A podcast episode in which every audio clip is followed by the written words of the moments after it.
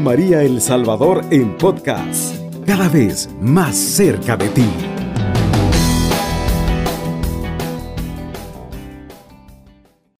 Padre, gracias por esta tarde, gracias por este día.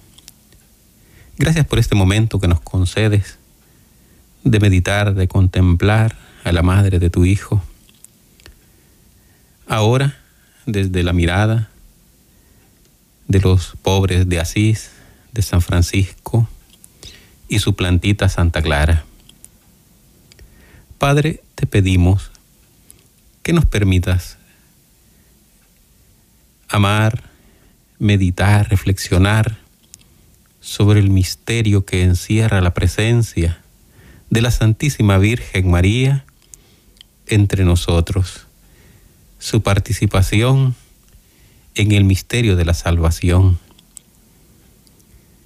cómo ella, desde su humildad y desde su silencio, sigue acompañando a tu pueblo, a sus hijos, que son hijos tuyos. Padre, gracias porque nos concedes este privilegio de entrar en esa luz inaccesible donde tú habitas y donde está el misterio de la salvación, revelado a tu pueblo a través de la encarnación de tu Hijo.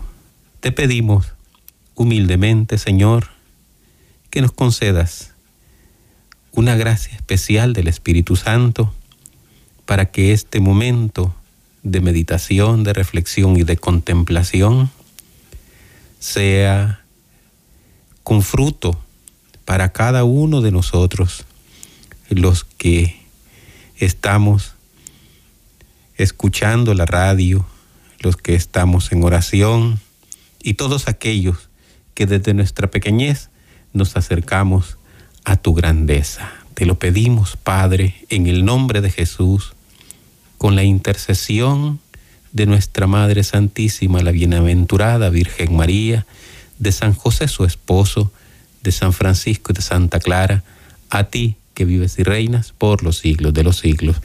Amén. En el nombre del Padre y del Hijo y del Espíritu Santo. Amén.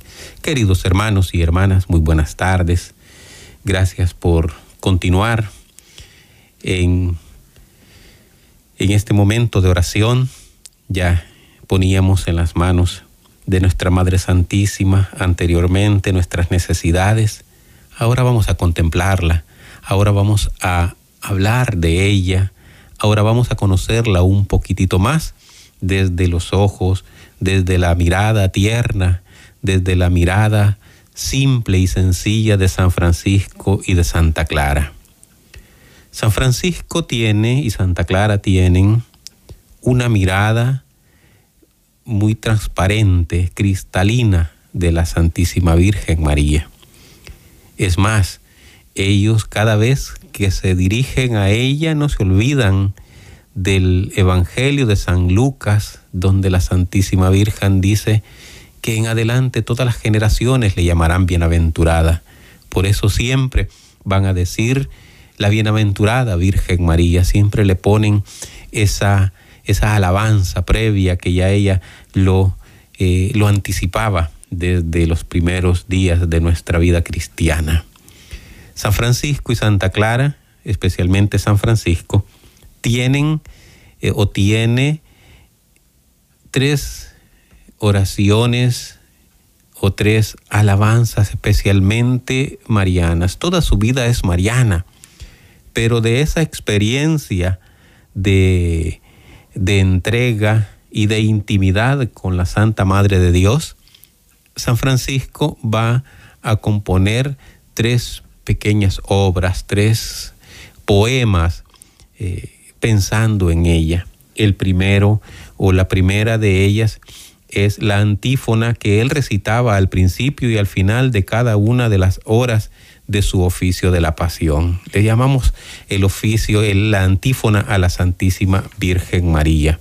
La otra es el saludo a la Santísima o a la Bienaventurada Virgen María, que es precisamente de donde se saca el tema de este o el título de este programa.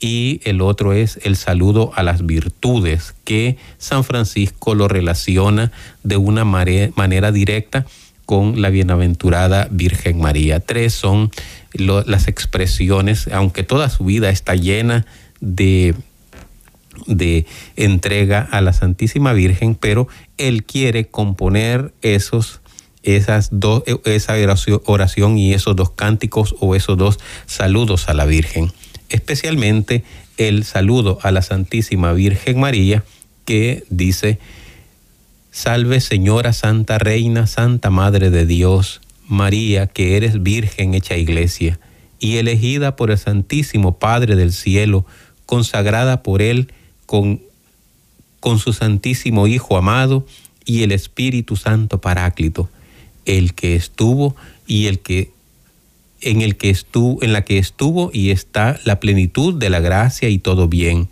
Salve palacio de Dios, salve tabernáculo de Dios, salve casa de Dios, salve vestidura de Dios, salve esclava de Dios, salve madre de Dios, dice San Francisco.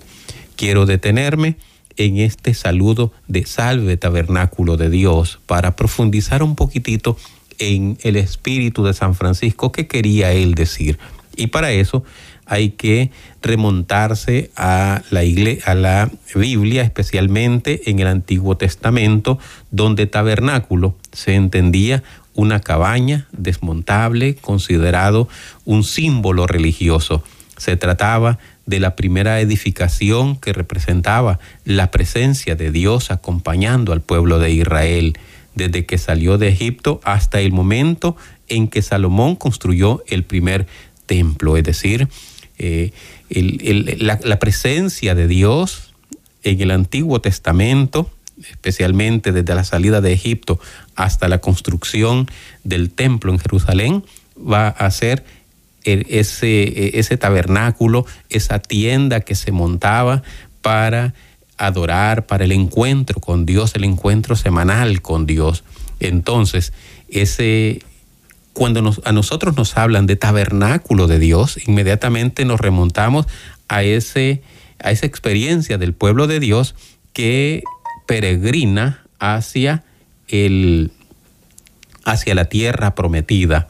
Su importancia para, tanto para el judaísmo como para el cristianismo es, está evidente, es claro, hermanos y hermanas, por la cantidad de veces que se habla en la Biblia, tanto en el Antiguo Testamento como en el Nuevo Testamento, de el tabernáculo, de la tienda donde Dios se hacía presente. El uso común del término tabernáculo está especialmente o primeramente recogido en el Génesis, en el capítulo 4, versículo 20, donde se habla de tienda para referirse al lugar donde habitaban los descendientes de Caín después de la caída. Sin embargo, la primera vez que Dios habló de tabernáculo en el sentido religioso fue en el monte Sinaí y lo llamó santuario. El Señor da indicaciones a Moisés y el pueblo sobre el diseño y los materiales que debían usarse para la construcción de ese santuario, de ese tabernáculo, de esa tienda. Lo encontramos en el Éxodo capítulo 25, versículos del 8 al 9. Es decir, cuando hablamos de tabernáculo, cuando hablamos de tienda, hablamos de presencia de Dios, hablamos de lugar de encuentro. Dios muestra el modelo de tabernáculo a Moisés en el monte Sinaí.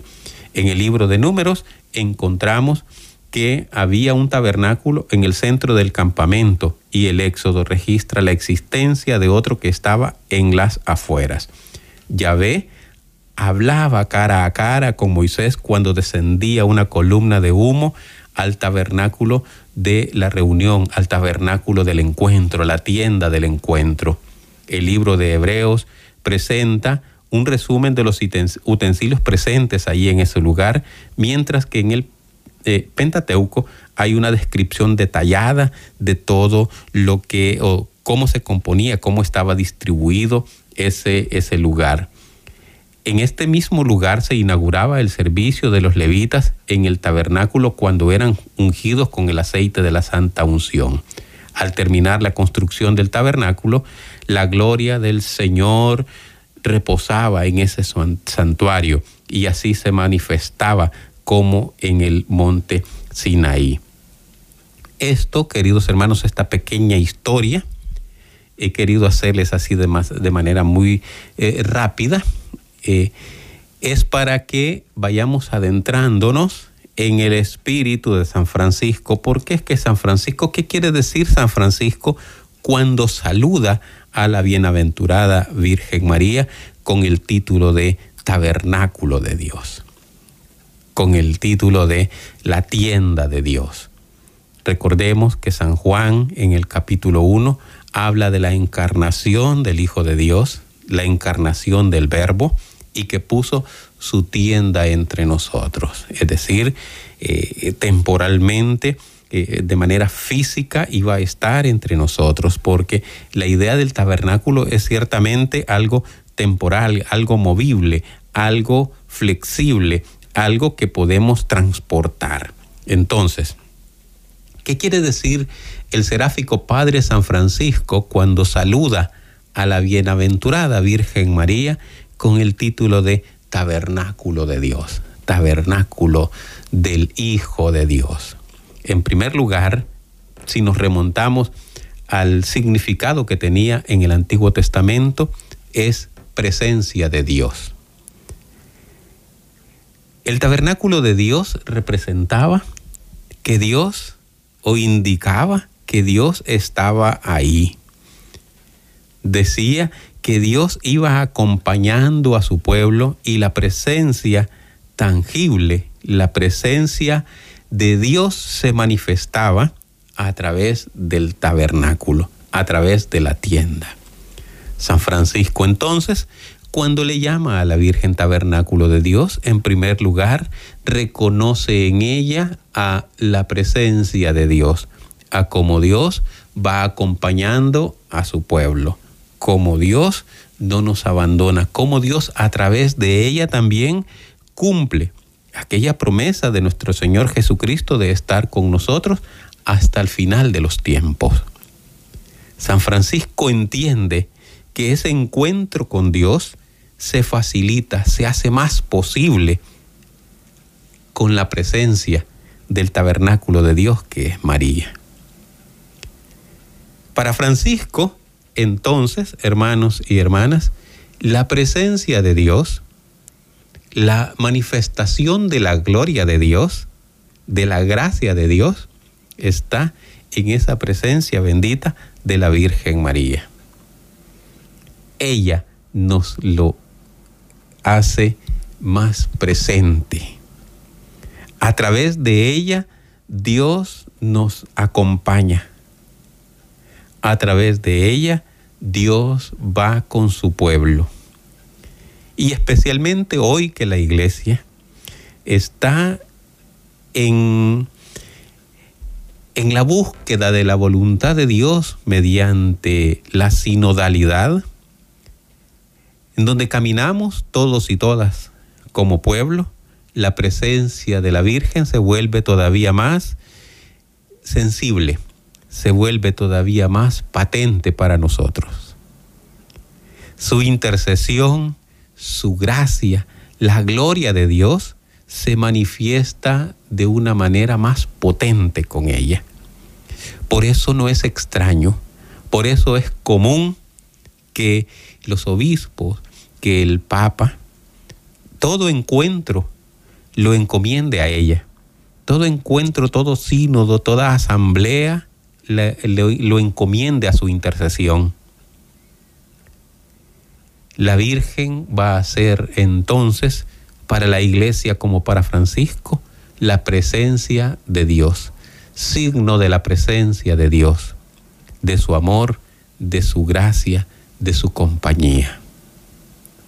Pero también para Francisco como para la iglesia, la Bienaventurada Virgen María es un lugar de encuentro. Es un lugar donde el hombre se encuentra con Dios y Dios se encuentra con el hombre.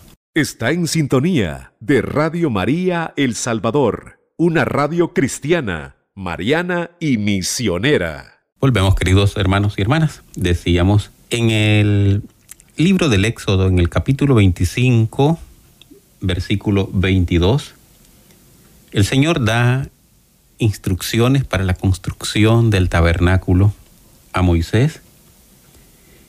Y especialmente ahí en el versículo 22 dice, allí me encontraré contigo y desde allí, desde el espacio que está en medio de los dos querubines, yo te comunicaré mis órdenes para que se las transmitas a los israelitas. Palabra de Dios, te alabamos Señor.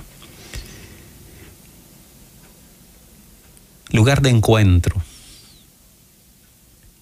En el Antiguo Testamento, especialmente en el versículo 25 del Éxodo, la instrucción va dirigida a Moisés y ahí se encuentra el Señor con Moisés. Ahí le da sus instrucciones para que sean trasladadas al pueblo.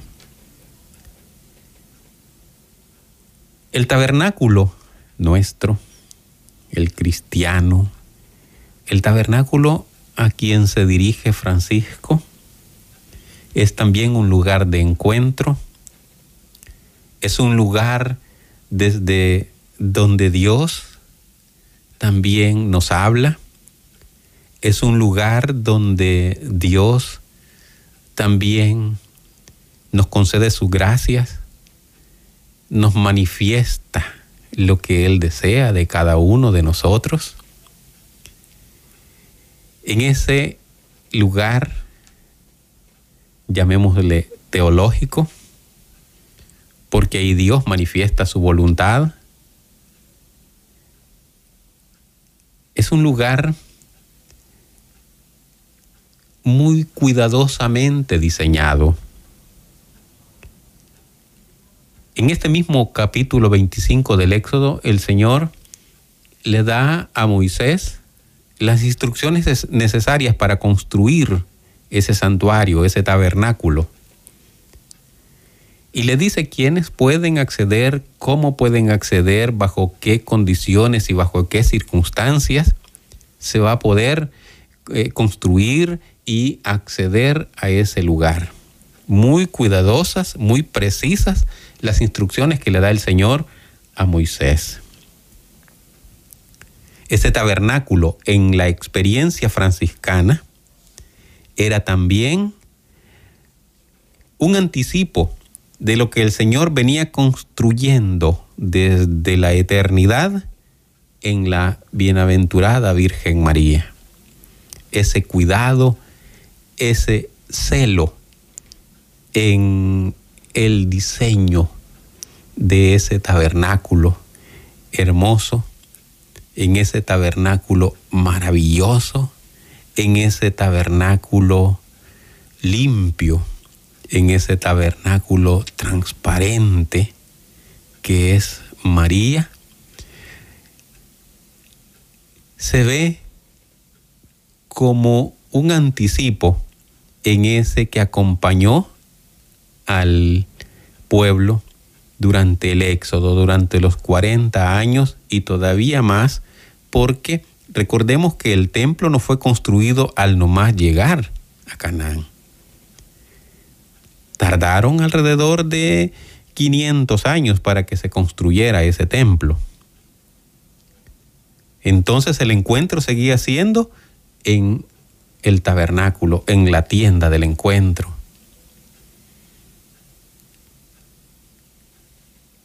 Ese cuidado. Quiero detenerme, queridos hermanos y hermanas, en lo importante que va a ser en el plan de Dios la Santísima Virgen María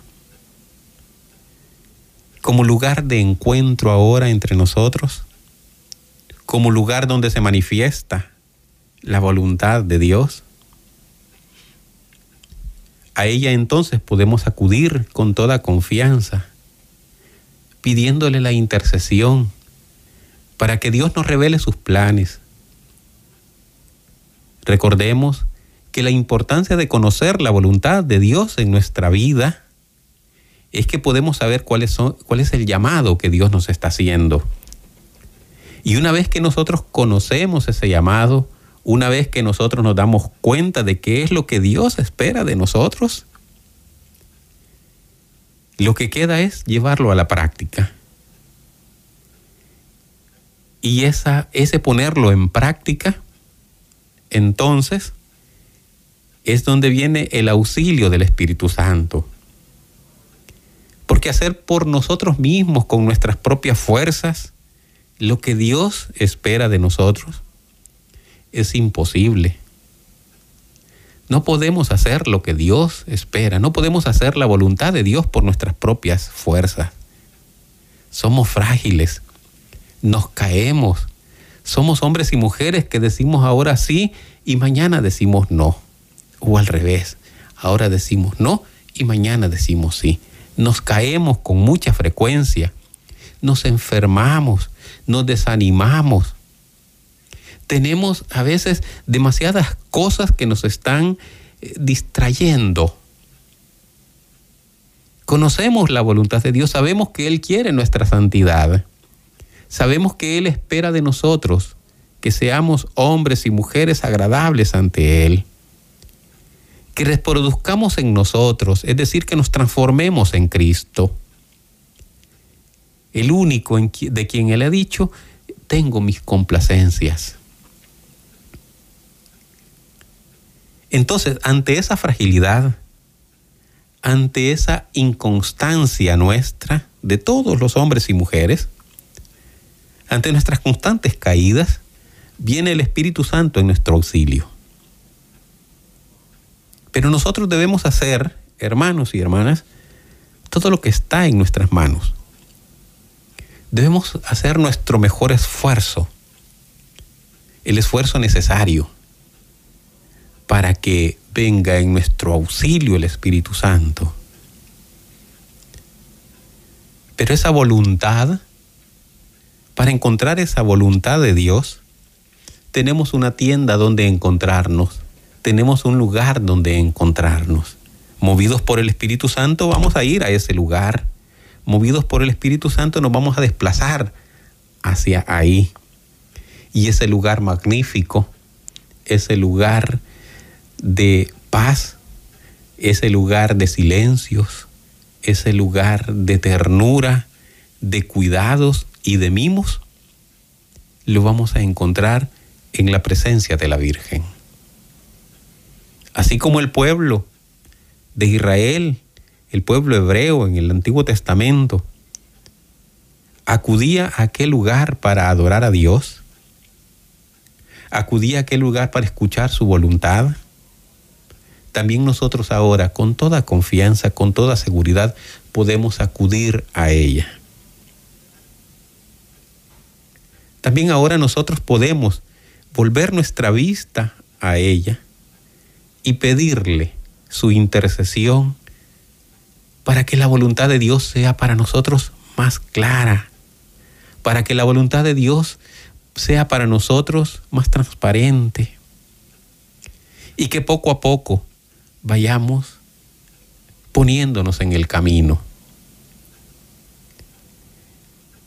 Francisco de Asís entonces descubrió, y por eso de esa experiencia de encuentro, de esa experiencia de, de manifestación del amor de Dios, de la gracia de Dios, a través de la Virgen, es que lo resume todo con un salve tabernáculo de Dios.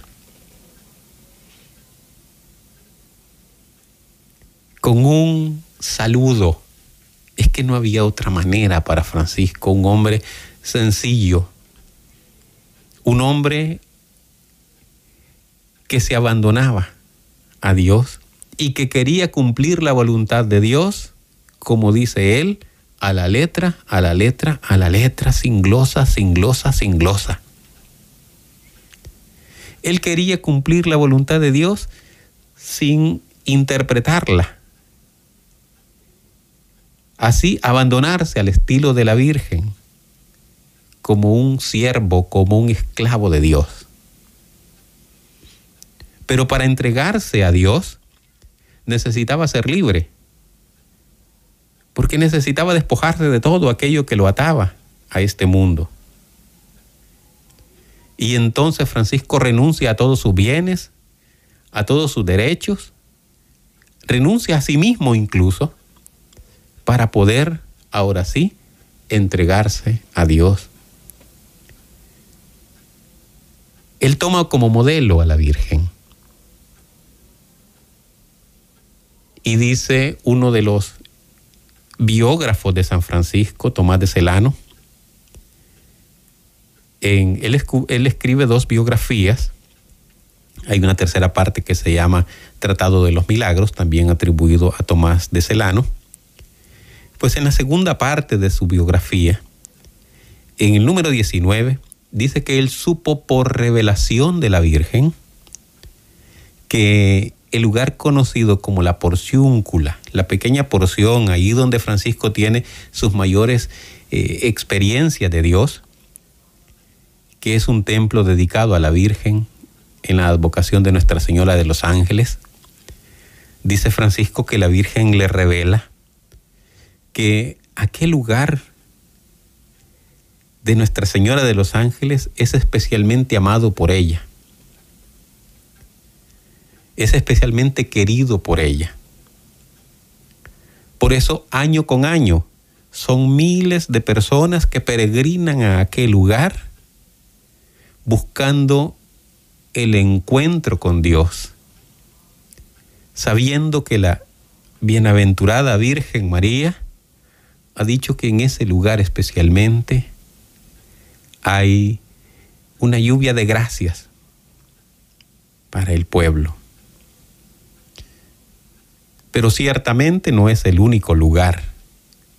En experiencia de Francisco era un lugar especialísimo y así se lo dice la Virgen, porque eh, ella quiere que Francisco eh, haga de aquel lugar un lugar eh, de encuentro y que disponga su vida y disponga su mente y disponga su corazón para escuchar la voluntad de Dios. Y así para los franciscanos es un lugar que todavía hoy sigue siendo cuidado, custodiado por los franciscanos, gracias a que la Santa Sede nos sigue eh, bendiciendo con ese, con ese regalo de, permanecer en, en Nuestra Señora de los Ángeles allá en Asís.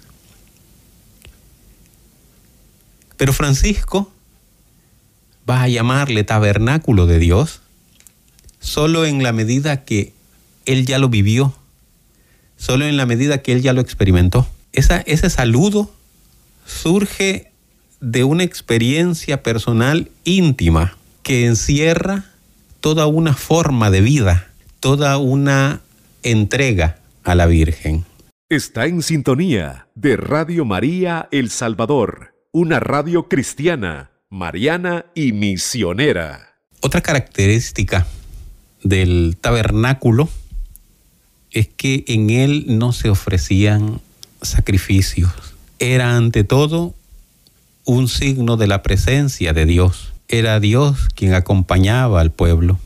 La presencia del tabernáculo en medio del pueblo indicaba para el hebreo, para los israelitas, la presencia real de Dios.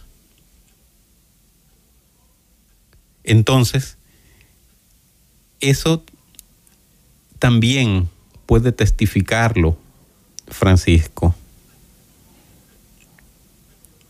De hecho, ante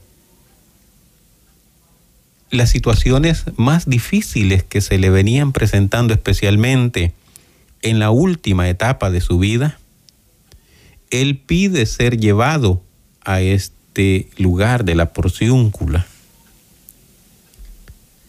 Ahí él se va a sentir consolado. Porque decíamos, la Virgen le había revelado que ese lugar era especialmente amado por ella. Entonces cuando Francisco los últimos dos años de vida, de 1224 a 1226, experimenta eh, la presencia de la debilidad física, la presencia de la enfermedad, su cuerpo llagado, ya sus órganos internos que no responden, eh, su hígado, sus pulmones, sus riñones están sumamente dañados a causa de, de, los sacrificios que él ha hecho a lo largo de su vida, eh, muchos ayunos, mucha flagelación. Eh, su cuerpo está profundamente débil, fracturado, dañado, y él pide ser trasladado hacia la porciúncula. Ahí se va a sentir consolado por la presencia de la Virgen. Ahí va a sentir de manera especial la presencia de Dios que lo consuela, que lo acompaña. Por eso es entendible, es recomendable, es saludable desde el punto de vista humano y espiritual que nosotros acudamos siempre a la intercesión de la Virgen, como lo hace Francisco. Es que Francisco acudió a la intercesión de la Virgen, pero también físicamente quiso ser llevado a ese lugar. Y eso es grandioso. Porque todo lo que había venido viviendo, todo esto que la Virgen le venía, eh, le había revelado, lo había venido preparando para este momento, para el momento de la debilidad, para el momento de la fragilidad, para el momento en donde, decía Ignacio Larrañaga, experimentamos la mayor soledad, porque aunque tengamos miles de personas a nuestro alrededor, o aunque haya muchas personas que nos digan yo te entiendo, yo estoy contigo, en realidad un dolor, la angustia, eh, solo uno puede saber lo que significa. Y el dolor es personal. El dolor no es el mismo, aunque sea el mismo diagnóstico, aunque sea la misma enfermedad, la experiencia personal es diferente puede ser la misma gripe, pero experimentada, de manera diferente por las personas.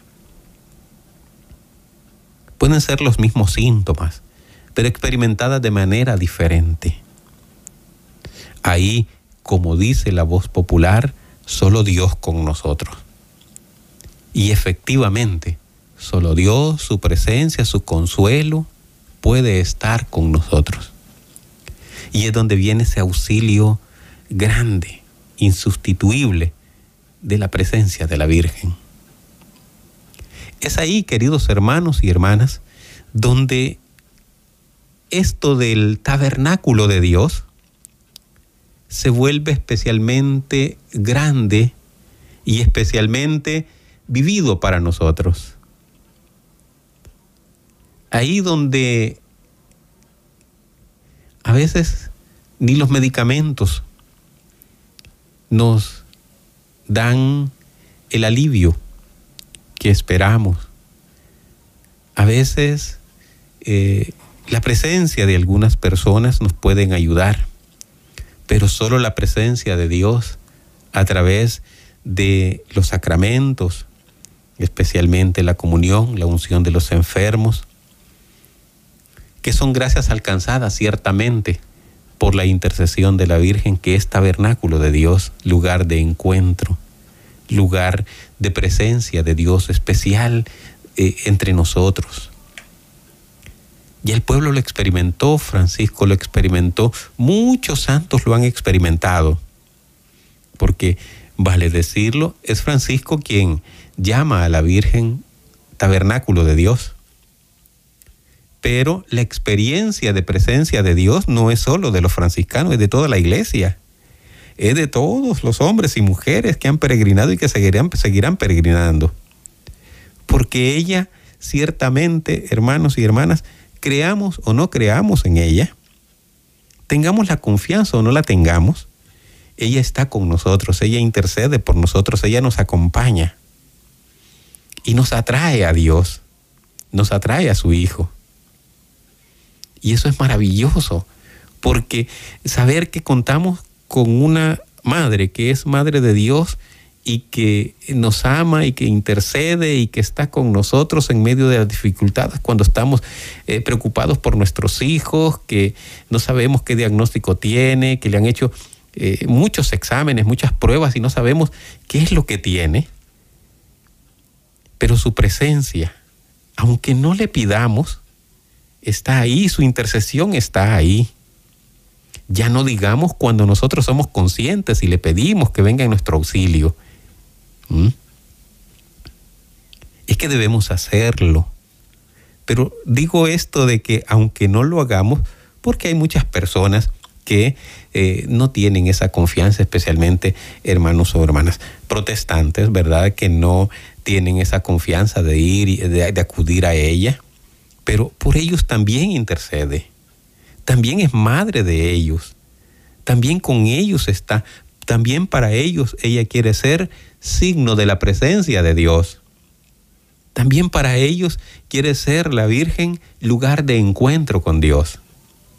También ahí el Señor quiere manifestar lo que Él espera. Lo que sucede es que por una u otra razón nos hemos distraído, estamos viendo para otro lado, estamos creyendo en otras ideas, estamos creyendo en otras doctrinas, pero ella sigue ahí ella nos sigue llamando. Ella nos sigue invitando a que volvamos a su Hijo de la manera que Él quiere. No podemos ser eh, fieles discípulos de Jesús si no amamos a su madre.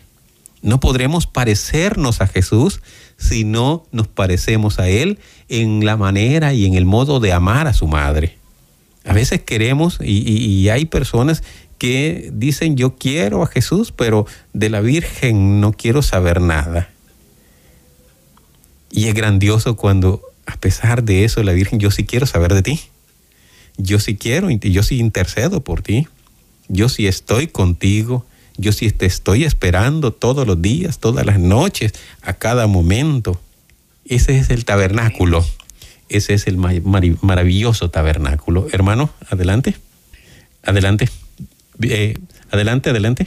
Cómo no, tenemos un mensaje, la terminación 9213 nos escribe, gracias hermano Will por mostrarnos tan bellamente el reconocer lo que es un tabernáculo, santuario para adorar y lugar de encuentro. Emociona profundamente ver que nuestra madre es el tabernáculo por excelencia que aloja al Hijo de Dios y desde donde fue posible la venida del Hijo de Dios es imposible no pensar que María es además de tabernáculo, santuario, también es el primer sagrario. Ella es la única que fielmente nos puede llevar a su Hijo, transformándonos en Él, dice. Ella y el Espíritu Santo, salve gran Señora, sé tú mi maestra y guía para ser como tú, para amar y adorar. Amén. Gracias, hermano. Qué bonito. Exactamente primer sagrario, dice, ¿verdad? Ahí ella recibe al Señor y lo lleva hasta a Incarem, ¿verdad? Eh, en, una manifestación de amor, en una presencia especialísima del Señor. Decíamos, en nuestras pruebas, en nuestras dificultades, al igual que Francisco pidió ser llevado al lugar de eh, donde habita de manera especial, tal como la Virgen se lo había revelado en, la porciúncula, eh, también nosotros en nuestras enfermedades, en nuestras inquietudes, en nuestras dudas, debemos acudir a la Virgen, a su intercesión, a su presencia, a, que ella alcance para nosotros, para todos, la gracia de transformarnos en Cristo. Y esto no solo para nosotros, también para aquellos que no creen.